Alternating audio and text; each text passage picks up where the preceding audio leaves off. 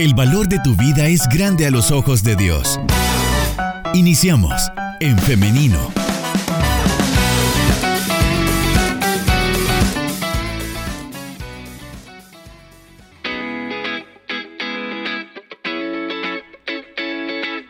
Otra vez, otra bienvenida, pero hoy para nuestro invitado acá en casa ya lo tenemos con nosotros, al pastor Gerardo Campos, porque vamos a estar hablando acerca de acordar estar en desacuerdo. Pero antes de iniciar con la entrevista, con esta tertulia, tertulia le damos la bienvenida. Adelante, pastor, ¿cómo está? Muy bien, eh, buenos días, gracias. Eh, aquí llegando, después de participar del desfile, obligadamente, pero lo hice desde mi vehículo. Pero entré en el acuerdo de tener que generar paciencia y llegar. Ahí está, poniendo en práctica el tema del que vamos a estar hablando en esta mañana, acordar estar en desacuerdo.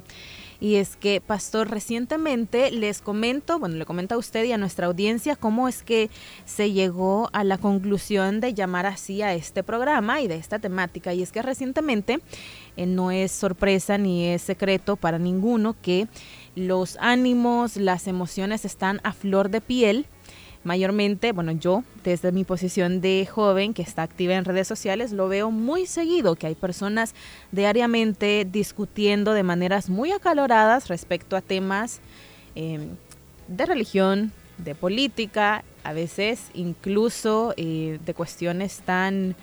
Eh, que, se supone que debe ser de alegría como el deporte. Entonces es por ello que en esta mañana, aprovechando que hoy es el, eh, se celebra el Día de la Independencia y bueno, uno de los pilares fundamentales que se dice en los que está basado nuestro, nuestro país es Dios, unión, libertad. Y yo creo que el tema de la unión es uno que está muy vituperado actualmente, pastor. Entonces, por eso es que vamos a hablar acerca de este tema. Sí, muy interesante. Y definitivamente lo que tú dices es una verdad. Leía a un psiquiatra que decía que es allí en los temas de política y deporte en donde se conecta con la rabia, el enojo, pero más que enojo, eh, una molestia extrema que es una expresión de ira. Esos temas son difíciles. Eh, y otros que complican las mejores relaciones. Entonces, eh, creo que ese tema es muy importante, es muy necesario porque todos pensamos que el mundo debe girar en torno a nosotros y no tomamos en cuenta a las demás personas. Es un proceso de, comprensión, de educación, de que somos un plural y no un singular. sí. Esto es muy importante comprenderlo, reconocerlo y precisamente de eso eh, quiero que hablemos ahora, que nos detengamos en esto. Y es que es un hecho que no todos tenemos las mismas opiniones, no, no todos pensamos ni sentimos igual las cosas. Entonces es obvio que partiendo de, esta premisa no vamos a estar de acuerdo con todo, ¿no, pastor? Entonces hoy por eso quiero eh, preguntarle a usted, ¿debemos estar de acuerdo para poder respetar nuestras opiniones? Es importante comprender lo que significa estar de acuerdo, porque a veces se piensa que estar de acuerdo es la aceptación de un pensamiento al 100%, un pensamiento de entre dos personas, dos o más personas al 100%. Entonces, a menos que las cosas se acepten en su totalidad, no vamos a poder estar, estar de acuerdo. Se piensa, pero es un error. Entonces es necesario comprender lo que significa entrar en un acuerdo o estar de acuerdo. Que la otra cara de la moneda es el desacuerdo. Pero ahí vamos a irlo aclarando. Y es que eh, los seres humanos somos tan distintos. Dios nos creó únicos e irrepetibles. Pero eh, esa singularidad de cada uno, la personalidad de cada quien, esa irrepetible e imitable huella digital, que es una expresión de lo que somos como personas, pues es así, corresponde únicamente a un individuo. Sin embargo, Dios nos creó a su imagen y semejanza. ¿Qué significa ser la semejanza de Dios? Porque el comprenderlo y el procurar serlo, ya que Dios nos creó así, eh, hará que la imagen de Dios entonces pueda estar en nosotros los seres humanos. Dios es un ser que como lo definimos en el estudio de la teología, de la doctrina, es un ser trino, un Dios que subsiste en tres personas distintas, Padre, Hijo y Espíritu Santo, y cada uno de ellos es Dios, y nos creó así a su imagen, es decir, somos seres sociales, somos seres plurales, pero ¿cómo era Dios? No era un ser que en esa diferencia de personas, Padre, Hijo y Espíritu Santo, tenía un conflicto, sino había una unidad y por eso la Biblia dice que Dios dijo, hagamos, plural. En otra ocasión dijo, eh, descendamos y tiene que ver con la confusión de la torre de Babel. Allí hay una enseñanza interesante acerca de este tema, porque lo que Dios quiso disolver cuando dijo, descendamos y confundamos su lengua, era que él quería que esa pluralidad siguiera siendo, cuando la intención en Babel era unificar todo, seamos de un mismo labio, de una misma habla. Entonces no se puede porque somos seres plurales. Entonces para comenzar eso, pero quiero aclarar lo que significa estar de acuerdo. Claro. Eh, no es que vamos a aceptar al 100% un pensamiento, una idea que es propuesta, que se ventila, que alguien eh, está por allí presentándonos, presentándola, sino que estar de acuerdo es sumar y sumar para ganar, ganar. Entonces, entrar de, estar de acuerdo es una negociación en donde yo propongo y los demás también pueden proponer y ninguna propuesta debería de imponerse por sobre la de los demás, a menos que esa propuesta eh, tenga un razonamiento válido y entonces todos los demás podríamos convencernos de que es lo correcto.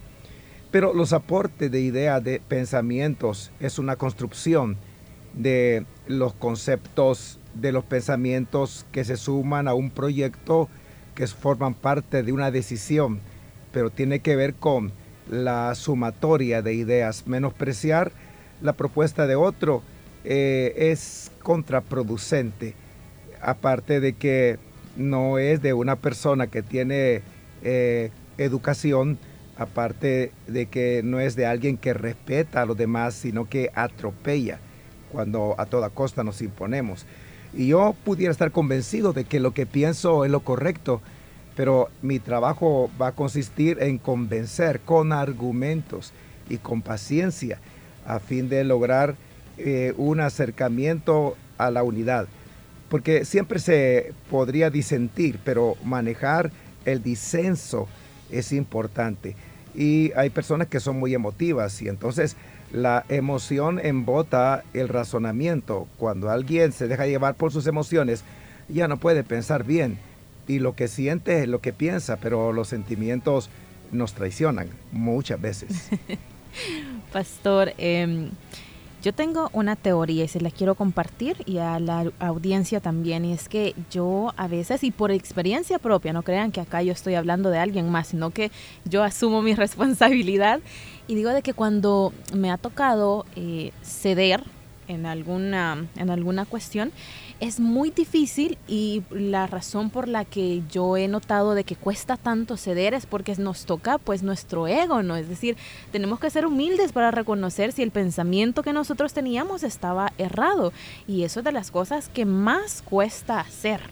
Sí, así es. Eh, toca esas fibras tan sensibles de la personalidad, el amor propio. Y a veces, fíjate, Liz, que sucede que el pasado ha sido un pasado humillante, al punto de que eh, las personas pretendemos reivindicarnos y entonces manejamos mal esa intención de reivindicarnos, porque queremos, ya que el pasado nos humilló, se nos marginó, no se nos tomó en cuenta, pensemos que, pensamos que ante situaciones que hoy eh, se dan, pues es lo mismo, que tratan de desplazarnos, de humillarnos, de darnos poca valía, y es ahí cuando eh, se sacan todas las armas habidas por el haber para tratar de imponerse.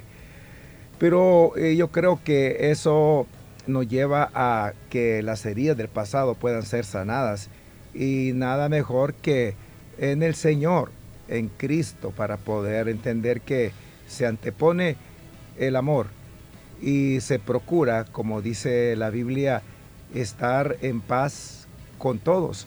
Y fíjate que ese versículo que acabo de mencionar antepone que no haya una respuesta eh, vengativa de pagar mal por mal, sino que dice que en cuanto dependa de nosotros que estemos en paz con todas las personas. Pero ¿qué es la paz? La paz no significa ausencia de diferencias, de malos entendidos, de conflictos. Pero ahora que estoy mencionando esa palabra que eh, está en ese versículo que estoy tratando de citar, recuerdo que eh, es Romanos 12, 18. Recuerdo que hemos iniciado hablando de esa leyenda que no es tan solo una leyenda de la bandera, sino tan solo es un ideal. Dios, eh, unión, libertad. Bueno, es bien conflictivo todo porque el concepto de Dios es eh, relativo. Me gustó la enseñanza que el pastor Mario Vega dio a la juventud desarrollando la temática del relativismo religioso, porque hay diferentes ideas de, quién es Dios. Y la libertad, antes de detenerme en este eh, aspecto de la unión, difícil la libertad, porque ahora se celebra, dice la independencia, pero aún no somos libres, aún somos esclavos de diferentes formas, eh, de diferentes ideas, de diferentes personas. Porque, por ejemplo, cuando una persona quiere imponer su pensamiento en un hogar como padre de familia, madre de familia, en una comunidad, en una iglesia como líder religioso, en un municipio como alcalde, en un país como presidente, cuando quiere imponer, pues está esclavizando a los demás a sus ideas y eso es autoritarismo y va más allá de lo que realmente conviene a la sociedad en general, en todo el mundo, que es la democracia.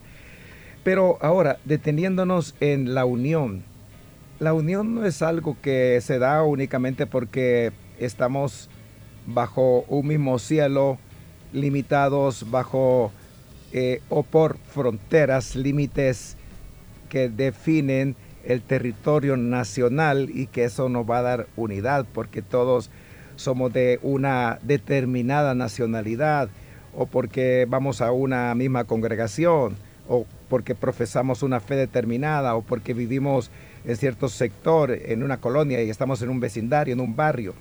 La unidad eh, se construye y se construye a través del disenso, a través de las diferencias a través de malos entendidos que deben de superarse. Porque todo comienza desde la familia. Por ejemplo, en un matrimonio, un hombre y una mujer, no es que automáticamente cuando contraen matrimonio van a ser felices por el resto de su vida, sino que cuando aterrizamos en la realidad, en ese mundo real del matrimonio, pues encontramos con que hay diferencias que no se habían visto en la etapa de no dio Eh, allí es cuando tenemos que, sí, eh, así dicen, tenemos que comenzar a construir en medio de esas diferencias. Y no se trata eh, en el ámbito matrimonial de que el hombre va a tener la idea de ser jefe, porque la Biblia dice que es cabeza, diferente ser cabeza a ser jefe e imponerse, porque cuánto daño ocurre cuando se impone. Pero hay una diferencia. La forma en que pensamos un hombre y una mujer es distinta la mujer maximiza, ve todos los aspectos, el hombre minimizamos. Pero saber armonizar, hacer encajar esas diferencias es importante, porque eso permite la unidad matrimonial.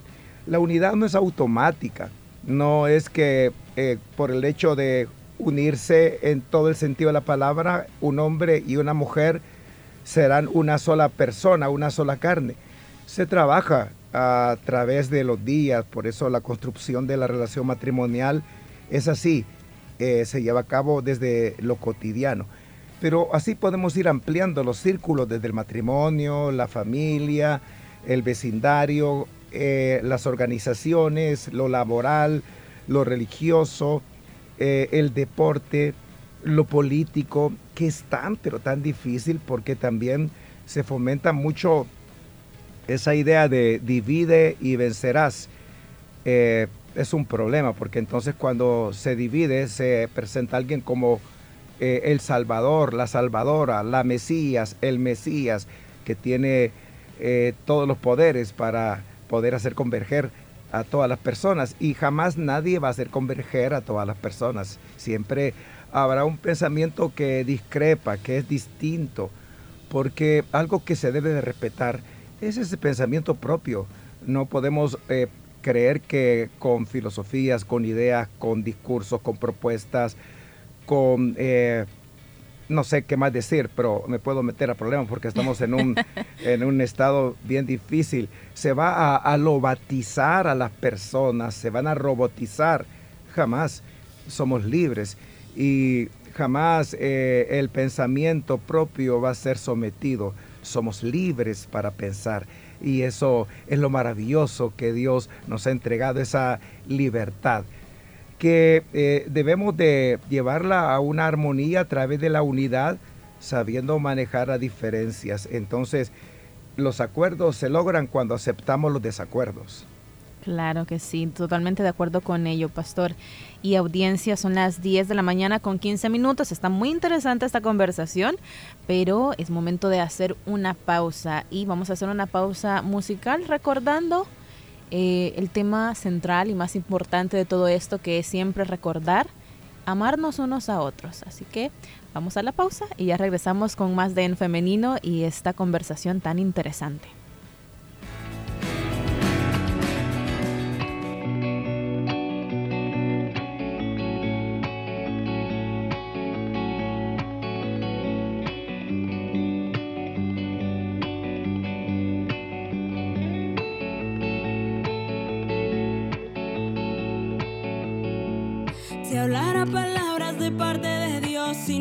Amor de nada me vale, de nada me vale. Si sé lo profundo de cada misterio y no tengo amor, de nada me vale, de nada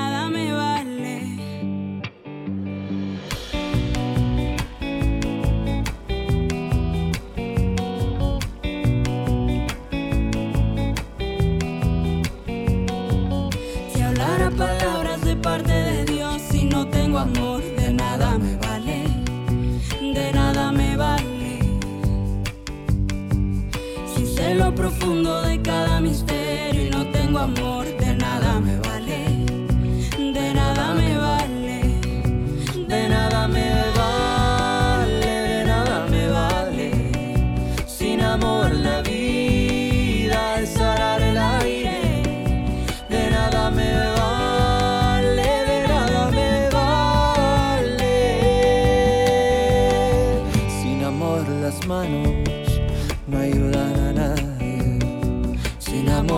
manos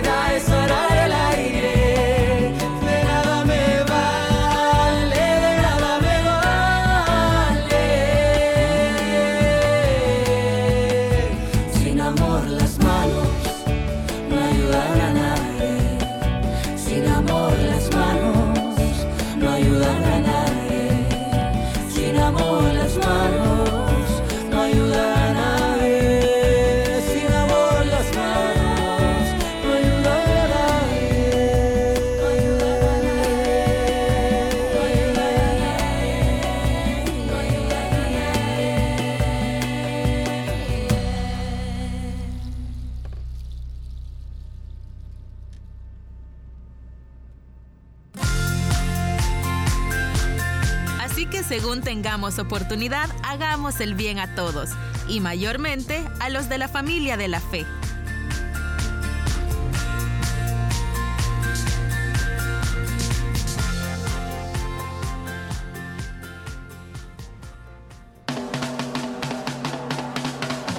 SoundCloud. Esta tertulia la puedes volver a escuchar ingresando a En Femenino SB.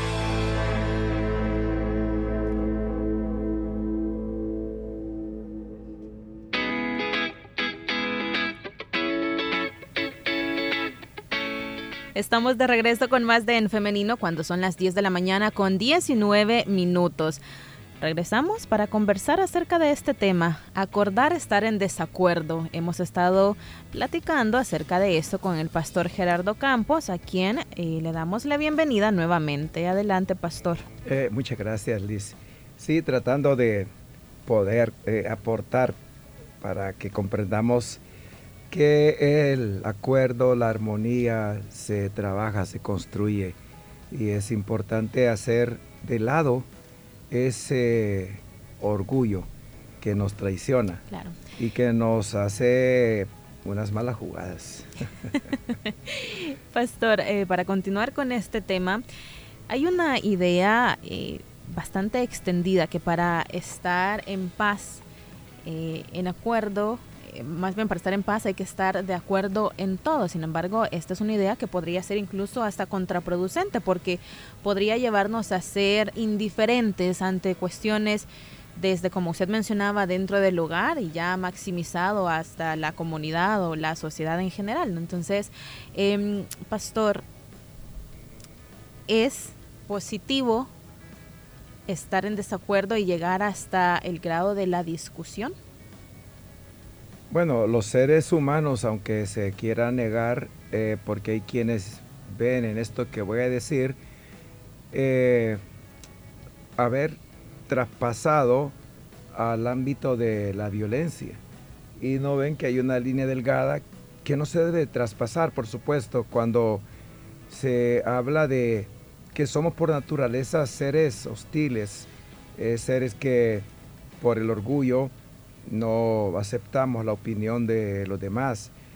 Entonces es bien difícil eh, poder a veces entrar en ese acuerdo porque venimos de esa condición y también se suma a la forma en la que fuimos criados, en donde se nos imponían las cosas en algunos hogares y se nos sometía con un autoritarismo bien extremo. Entonces eso es lo que heredamos y queremos que ante nuestro pensamiento y opinión, pues todos se sometan. Pero es contraproducente eh, entrar a un acuerdo cuando estamos en desacuerdo. Más bien hay un derecho que ese no puede ser restringido jamás. Es una violación a eso que he mencionado, derecho de la libertad de expresión. Todos tenemos una opinión que es importante.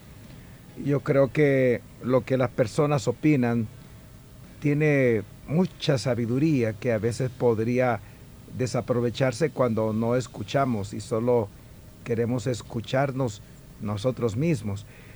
Pero eh, es contraproducente decir que no debo de contender. La, la clave es saber llevar esas diferencias porque no se trata de atacar a las personas. Las personas no son el problema.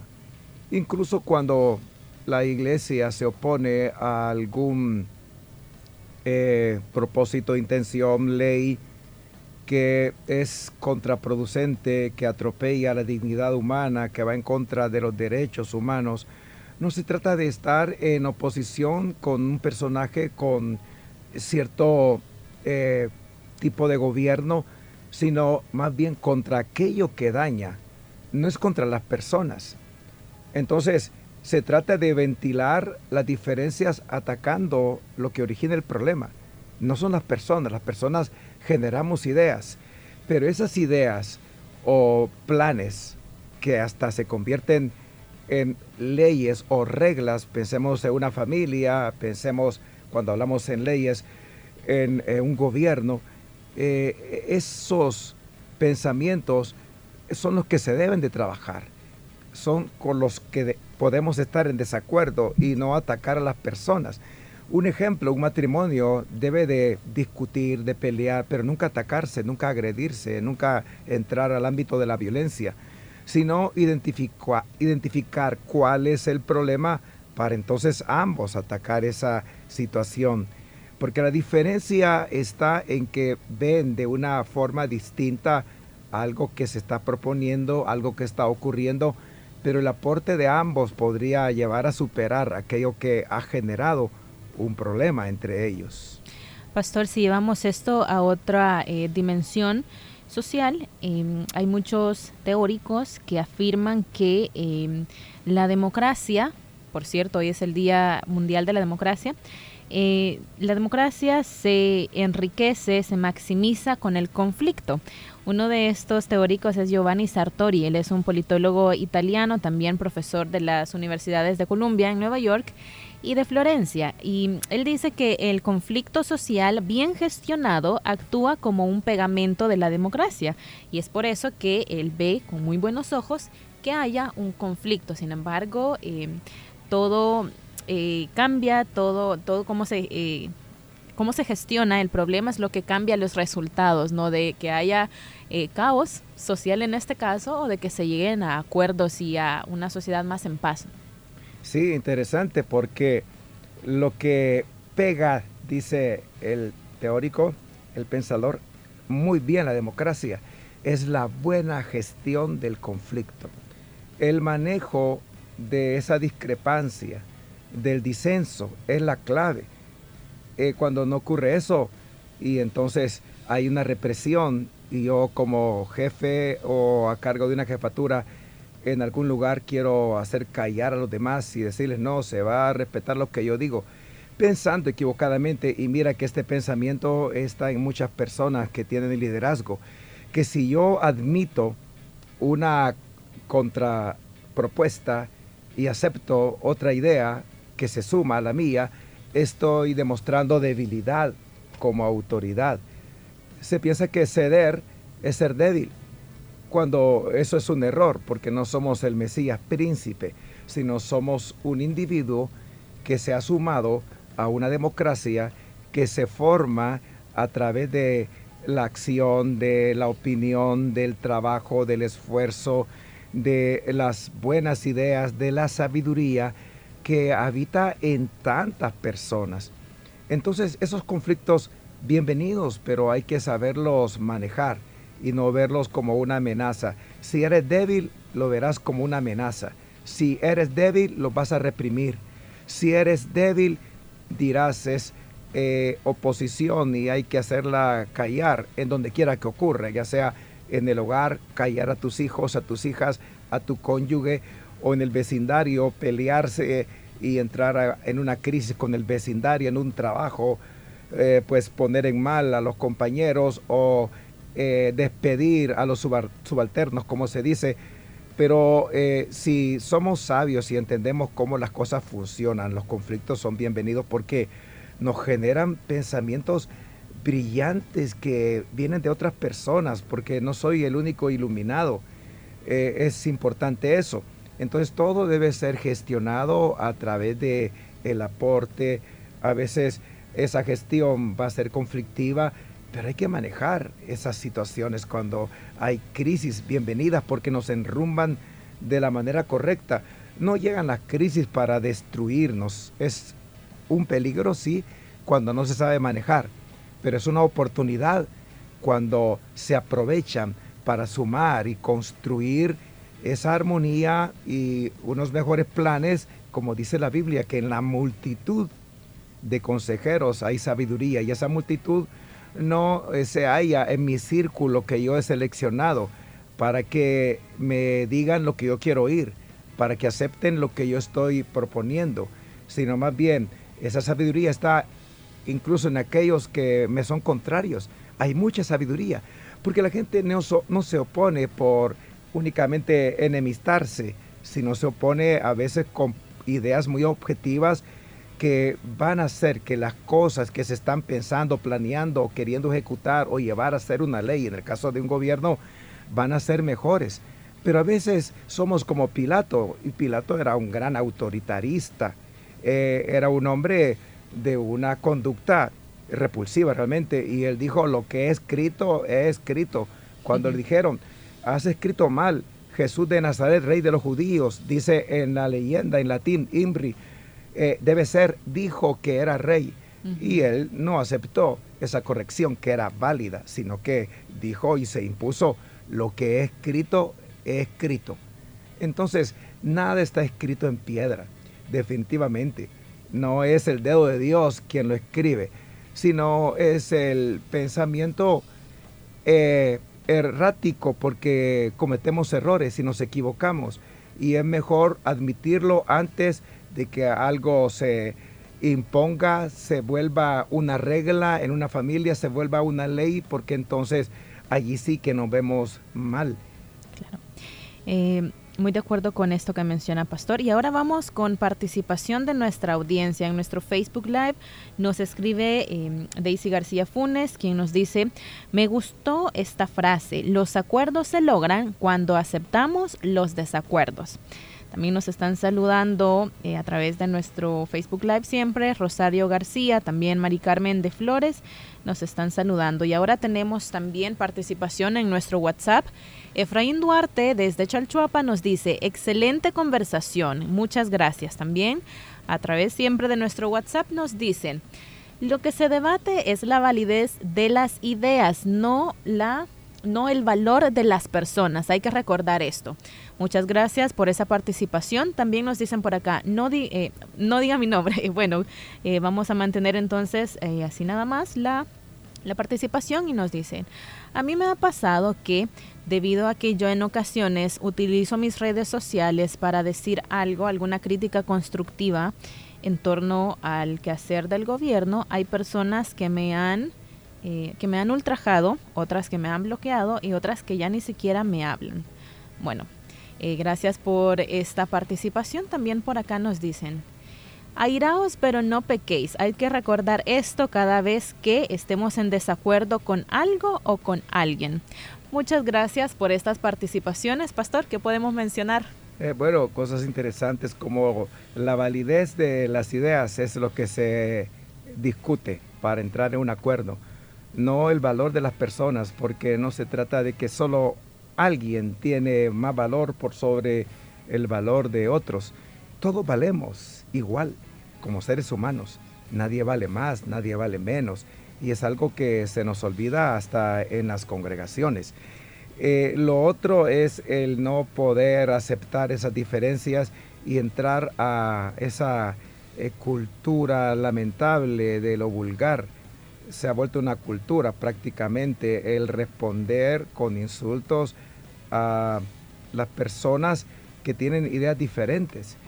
Eh, eso es tan común y el problema es que viene de, de, ejemplos, pero no se trata de imitar lo malo, sino que si alguien está cometiendo un error en la forma en que ventila, en que maneja el disenso, no vamos a imitarlo. Si alguien insulta, no vamos a hacerlo nosotros, porque eso no contribuye. Eso, insultar a alguien no habla de la otra persona a la que le estamos diciendo cosas, insultándole. Eso habla de quiénes somos.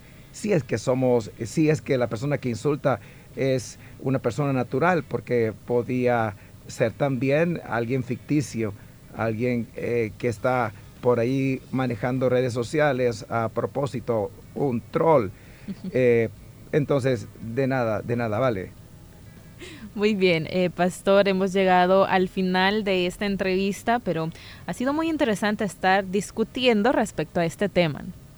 Sí, importante la discusión. Fíjate que yo me crié en un hogar en donde eh, todo era vertical, autoritarista y no de, de, una estructura patriarcal, sino con el respeto a la memoria de mi madre y el respeto a la memoria de mi hermano y el respeto de mis hermanas que viven, eh, era un matriarcado en el que yo me crié. Y entonces era un matriarcado, pero impositivo. Y eh, me costó luego que yo llegué a la vida cristiana, pensé que se había ido todo al entregarme a Cristo y que, automáticamente yo era una nueva criatura. El proceso de la conversión para ser nueva criatura había iniciado.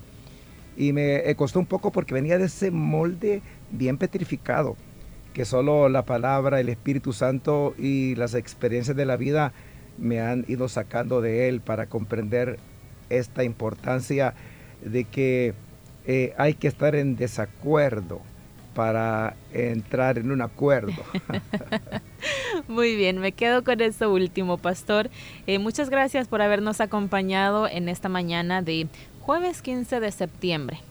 A la orden, que Dios les bendiga y que tengan un feliz día en familia o en todo aquello que han planeado hacer hoy. Muy bien, Dios le bendiga, pastor. Igualmente, gracias.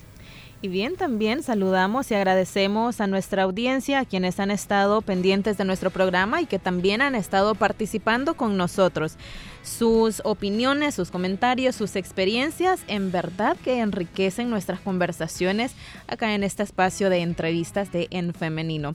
Llegamos hasta acá, pero si Dios lo permite, escuchémonos y veámonos también a través del Facebook Live el día de mañana. Siempre a las 9.30 en punto tendremos una emisión más de nuestro programa, así que ya lo sabe, siempre a través del 100.5 FM y a través de En Femenino SV como nos encuentra en Facebook. Nos escuchamos y nos vemos hasta mañana. Que tengan un feliz día.